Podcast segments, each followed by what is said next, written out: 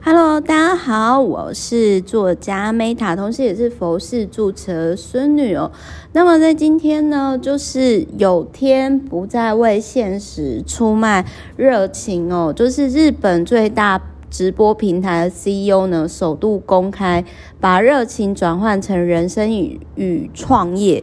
然后胜算的秘密心法，就是他提到说呢，就是生活无趣、现实残酷都不可悲，最可悲的是失去与人生面对面的热情哦。但是我这边必须要吐槽比较毒舌泼冷水一下，我那个时候在看到这个作者经历，我就想说，嗯，这个作者齁，应该是那种就是。等于说比较有筹码资源，就是等于说是认真上进的二代，然后他就是那种会很热血，然后就会鼓励周遭的人，就是说就是要有梦想啊，就是要热情啊，要冲冲冲，然后周遭的人就会觉得说。呃，就是严格来讲，就我必须要吐槽一下，就是当然很多不争气的二代啊，可是我觉得他就是那种充满热血，然后就是只要有他在呢，就樱花盛开状况的那种作者。为什么会这么说？首先呢，你一九八七年，因为就是一样都是八零后嘛，那因为我自己有开过公司，我知道他这种资历的话，他们家绝对非富即贵，就是一定有一定的筹码。哎，Meta 真的是没有在酸哦，然后。我，然后后来我就看到说，他其实二零一零年他就找到田大学毕业，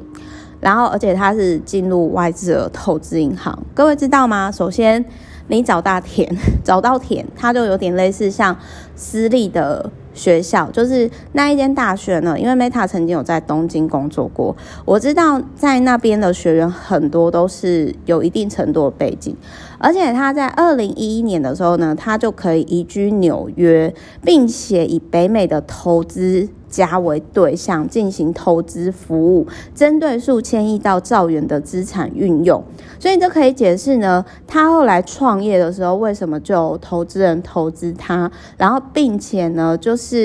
Sony 曾经要进行合并，就是并购它，但是他没有接受这样子，所以我想要讲的是说，呃，其实 Meta Meta 想要讲的是说，我其实并不是要酸，而是因为我真的有一些二代的朋友。呃、因为 Meta 以前就是念那个道明嘛，然后就是也是念私立天主教道明中学。但是我想要讲的是说，